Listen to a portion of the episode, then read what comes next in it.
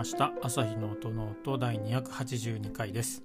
この番組は弦楽器の修理や調整に携わっている私朝日が音楽特に楽器についてあれこれ話すポッドキャストです。ということで今日も始めていきましょう。いつも聞いていただいている皆さん本当にありがとうございます。えー、っとですね今日はちょっと、うん、水曜日っていうところなのでまあフリーに話していこうっていうところの週曜日ではあるんですけどえっ、ー、とまあちょっと音楽絡みな話をしていきますのでっていうとこですかね。えっ、ー、と先週ちょもうちょっと前かあの長尾遥さんをお招きしてあのインタビューさせてもらったんですけれどもでその時にですね3つ公演コンサートを控えてますということであの お話を告知も兼ねてさせてもらった回がありまして、えー、と275回と6回だったかないう形なんですけれどもでちょうどよくというか、えー、うんと4月の9日に行われた両コンサートに行くことができたのでその感想っていうかそこで感じたこととかですね。あとは本人とインタビューをさせてもらってえーとまあ、番組の中でも話してるんですけど弦の話をちょっとさせてもらってでその弦を張り替えてコンサートに臨まれたっていうところで本人の感想とか私がその現場っていうかホールで聞いた時の感想とかその辺について話をしてみようかなと思います。まずですね2月の9日の土曜日にえー、所沢市にあります松井まちづくりセンターホール。ここで行われた料理サイタルに行ってきました。えピアノの伴奏者は、えーと、ラースローさんではなくて、えー、ラースローさんがちょっとスケジュールが合わなかったっていうところなのでですのであの代役といいますか急遽、えー、大学時代の先生松本先生にあのしてもらって伴奏をしてもらってっていう形になったんですけど、えーと、ベートーベンのバイオリンソナタの1番ストラヴィンスキースキーの僕いつもズキーって言っちゃうんですよね。ストラヴィンスキーのイタリア組曲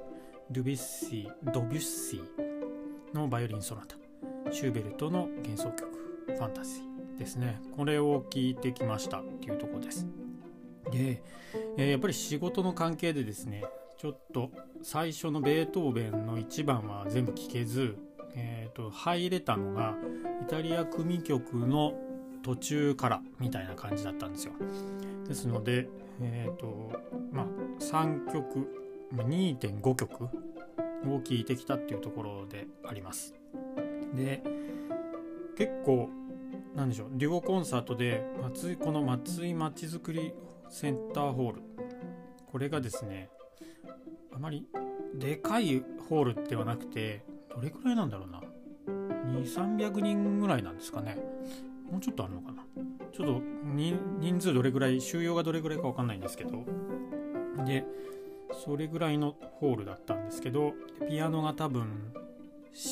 えのヤマハでいうとこの C5 とか3なのかな？5なのかな？それぐらい。フルコンとか C7 サイズのでっかいやつではなくて、えー、そんな感じの、えー、なんだ編成というか場所だったんですけどでもすごく良かったんですよ。まず音が良くて会場の雰囲気というかその音もすごく良くて。で最後主催の方がお話をしてその反響板とかあとはいつもだったらちょっとステージ高くステージがなんか可動式みたいで上下に移動できるんですって。で、えー、今回はもう全部フラット。要はあの客席の一番手前のところの高さと,、えーと、ステージの高さがまない。全部下に下げてるっていう感じ。で今回はやってで反響板の位置とか、えー、どれぐらい話すかとかっていうのもリハーサルとかそれいろいろやりながらあの設定したんですっていう風な話をしてくれたんですけどでそれででしてでストラヴィンスキーのイタリア組曲の途中で入らせてもらってなので会場をこうなんか通路みたいなところからちょっと開けてホールに入りました。でお客さん前失礼しますみたいな感じで席があるわけじゃないですか。でやっぱりまだ演奏中だったっていうか曲間だったんでん楽章館だったのであの中までは入らず通路のところにも椅子がちゃんと用意してくださってあってでそこでまず最初弾いたっていうとこですね。でそこで聞いたのがすごくなんでしょうね。バランスがとにかく良くてピアノとバイオリンの。のその音のバランス音量っていうところもそうだし なんか結構フルコンとかのピアノで大きなホールで弾くとピアノの方が勝ってしまってバイオリンが全然聞こえてこないとかってあるじゃないですか。ああいうのが全然なくてもうなんでしょう。ピアノがメロディー旋律を奏でているところで後ろでバイオリンがこうそれこそソナタなんて伴奏みたいな形で、えー、滑らかに弾いたりとかあとは和音をピッツカートでこうジャランってやったりとかするっていうそのピッチカートもすら聞こえてきたし、うん、なんかピアニッシモとかその辺の音もしっかりとこう届いてきていてうわあすごいなーっていうことで最初そこその舞台袖袖じゃないな入り口の袖あたりからこう聞いてた時に思ってでドビュッシーの、えー、バイオリンソナタとシューベルトはどれくらいだろうな。1234大体10列ぐらいしかなかったと思うんですよ。あの列としては。で一番後ろしかも2階っていうか半2階みたいなところの一番後ろのところ。なのでどれくらい離れてるんだろうな。10メートル15メートルぐらい離れてるのかな。それぐらいのところで、ね、後半の2曲休憩挟んだ後半の2曲を聴いたんですけどこれまた普通にまたまたバランスが良くって。でなんだろうさっきも言ったようにここでもピッチカートも聞こえるしもうなんかすごいいい感じで演奏を聴くことができました。はい、で弦をあのインタビューの時にも話してドミナントプロを購入いただいたんですようちで。でどうですかっていうふうにこの間この間っていうかそのインタビュー会の時にお話をしてるの皆さん聞いてる方は多分ああって思い出していただけるかもしれないんですけどその時に言ってたドミナントプロを今日今からあの夜張り替えて本番に行くんですみたいな話をされていてで確かインタビューしたのが 6日かな？5日か6日だったんですよね。えっ、ー、とあもカレンダーが5月になってる。うん。でなので多分張り替えて3日か4日目ぐらいですかねドミナントプロに。っていうふうに僕は思っててで会場その後変えましたとかっていう連絡を、ね、するわけでもさしてくれるわけでもなくてで弦はやっぱりドミナントプロなんだろうなと思いながら聞いててまあびっくりするぐらいドミナントプロは音が届くなっていう印象というか感想を持ちましたねなのでまあ、聞いてみたんですよ演奏終わってからは私がちょっと用事があったんでもうすぐ出ないといけなくて演奏後に会うことは叶わなかったんで、まあ、インタビューのお礼も兼ねてメールを送ってでドミナントプロだったんですよね多分って言って。で私も弾いた自分の楽器じゃないけどお店の楽器とか弾いて感じたところだとドミナントプロって本当に音がとにかく飛ぶぞっていう感じがしてたんですよ。でコンサート中にこうホールで聴いてたのがまさにそんな感じで飛んでくるっていうかもうなんかねビハーってやってくるっていう感じだったんでドミナントプロすごい届いてましたよって、えー、ピアノとのバランスとか逆にその硬すぎる音でもなくドミナントプロがちゃんとこう余韻も残るしなんだろう表情も豊かだったんですごい良かったと思うんですけどドミナントプロですよねって言って一応メール送ったらあの お返事返ってきましてあの確かまさにドミナントプロ。で長尾さんもいいいい弦だなっていう感触だったっていうことで。やっぱりあのそのインタビューで話した時との通り、えーと、リハーサルが終わって夜に張り替えたらしいんですね。でその前にまで貼ってたのがエヴァピラッツィゴールドで。でそれとのまあ比較みたいな感じの、まあ、簡単なレビューみたいなのを書いてくださいまして。なのでバピラッツィゴールドがやっぱりふくよかそしてリッチさがちょっとあるみたいで私も確かにエバピラッツィ通常のあの緑エバピラッツィは結構ストレートじゃないですか音が。でどの楽器に貼ってもなんかエバピラッツィみたいな音になっちゃうと思うんですけどエバピラッツィゴールドはやっぱりこう豊かさ的なところにこうもう少し音が深みがある感じが私の中ではしていて長尾さんもそんな感じっていうことで、うん、エバボゴールドの豊かさというかリッチさが良かったかなドミナントプロに変えてっていう風な形だったんですけど、えー、なんか共演してねくださった松本先生も音が迷わず前に行ってる感じ。要はピャーってレーザーまでは言わないけどやっぱりちゃんと音が飛んでるっていうかね。それこそ輪郭がパーッとこう出てくるっていうことなんじゃないのかなと僕は思うんですけど、うん、感じでドミナントプロの方が好きっていう風な ことで松本先生はあの感想を持たれたっていうことみたいです。ですね。ですのでもし、うん、ドミナントプロまだ使ったことがないとかいう方はこの辺の、まあ、かん私の感想ではないんですけど、まあ、聞き手の感想としてはやっぱり本当ちゃんと音がバリバッチリこう届いてきてるっていう感じだったんでそうですね。その辺の弦、うん、エヴァピラッチゴールドから乗り換えるとこんな感じになるんじゃないのかなみたいな、うん、ところでこう比較のお助けお手伝いみたいのができてたらなとは思うんですけどですね。うん、チェロ弦とかビオラのドミナントプロドミナントプロはバイオリンだけか。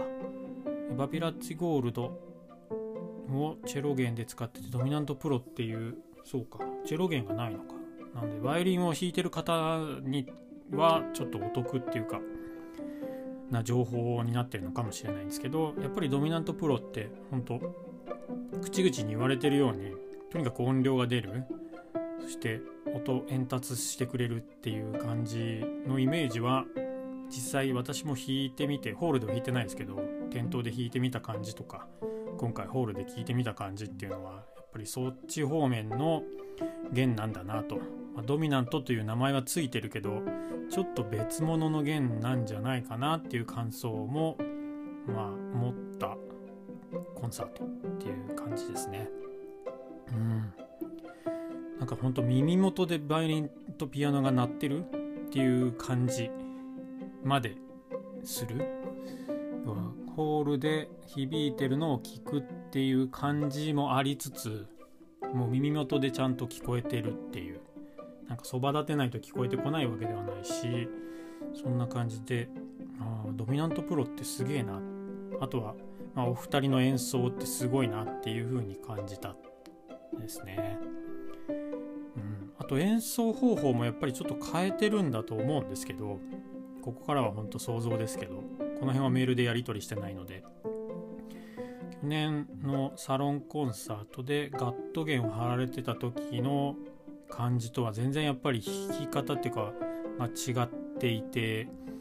うんやっぱ弾き方も変わるんだなっていう風な印象を受けましたね。うんあやっぱりプロの方はすごいですね。はい、で実際このコンサートは本当に素晴らしくて。であの途中でこう曲の紹介とかあとはその松本さんとデュオコンサートなんであの先生との思い出とかドイツフランスとかその辺のお話とかもされていたりして。あと最後公演が終わった後にえーと、インタビューっていうんですか？トークトークの時間？質問を受け付ける時間みたいのがあって。ね長尾さんが1人。松本先生はなんかもう次の予定があるらしくて。えっ、ー、ともう公演が終わったら出てこられなかったんですけど長尾さんと観客の方の質問長尾さんが観客の方の質問を受けていろいろお話しするっていう。質問に答えるっていうところがあったんですけどなんかほんとすごかったです。皆さん長尾さんを若い頃からっていうかそれこそ温校に行ってる時とか大学生の時から知ってる人が多くてうーんすごい人なんだなって改めてえー、感じました。はい。なんか大学の時よりも演奏ってこう変わってますねとか大学生学生の頃はすごくトークっていうかトークをされない。科目に科目にって言ってなかったけど演奏をねされてトークはなかなかあまりお上手じゃないっていうかそういう感じだったんですけどすごくトークもお上手になりましたねとか、えー、そういう感じで質問が飛んだりしていて。終始なんかこうトークのその時間もそうですし演奏の時もそうなんですけどなんかこうみんな身構えてよし聞くぞっていう感じではなくてなんか温かいこう雰囲気の中で演奏が流れそれを聞く人たちがいてっていう時間がすごく良かったなと思います。うん、あ本当ドビュッシーがそしてシューベルトシューベルトの幻想曲は多分生で聴くのは初めてかもしれないですね。まあほんと最後のシューベルトの最晩年の時に作られてる曲なのでいや生で聴くと全然この何でしょうねこう葛藤みたいなっていうか何でしょうねこう重いですね。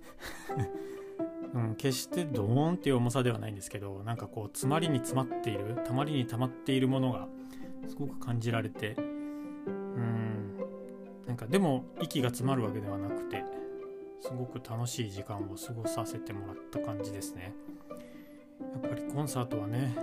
行かないとダメですね。生の CD とかあとはなんだサブスクライブとかそういうので聞くっていうのもねいいんですけどやっぱ生の音をホールで響いてる音を聞くって結構やっぱ大事だなと思いますね。で弦を知ってるっていうか弦がこれだって言ってこの辺は本当職業病ではないんですけど、まあ、仕事をしていく上でホールでその弦がどうなってるかどういうふうに響いてるか音として鳴ってるかっていうのをやっぱ体験する体感するっていうのもすごく大事だなと思うんですよね。それこそうんお店でこう調整する、えー、時も何でしょうねその人がどこで弾くのかっていうのも想像して例えば本当ホールで弾くような人であったらホールで弾いた時にどうなるかっ考えながら調整せないかんなと思いますしスタジオとかですねあとはマイクにつなげて弾かれるようなそういう演奏家さんの場合はね本当にそちらの方面かなりタイトに、えー、攻めた感じでセットアップすることもありますしですのでこの辺は、うん、やっぱりちゃんと生の演奏を聴かないといかんなっていうことを改めて感じましたね。はい、ちょっとまとまりがない回になってるような気がしますけれども、まあ、でも本当コンサート素晴らしかったのでもしまた長尾さんが帰って日本にまた来られるってコンサートがある時は是非足を運んでみていただければなと思います。とにかく演奏がいいので、はい、押して今後も押していきたいと思います。そんなところで今日はこんな感じですかね。コンサート行ってきました。あとドミナントプロってこんな感じでしたっていうようなお話をしてみました番組を気に入っていただけた方は、えー、この朝日の音の音のフォローをどうぞよろしくお願いします。えー、Twitter や Instagram もやっておりますので、もしよければそちらもフォローしてみてください。いろいろお話ができると嬉しいです。ではまた次回の配信でお会いしましょう。ありがとうございました。さようなら。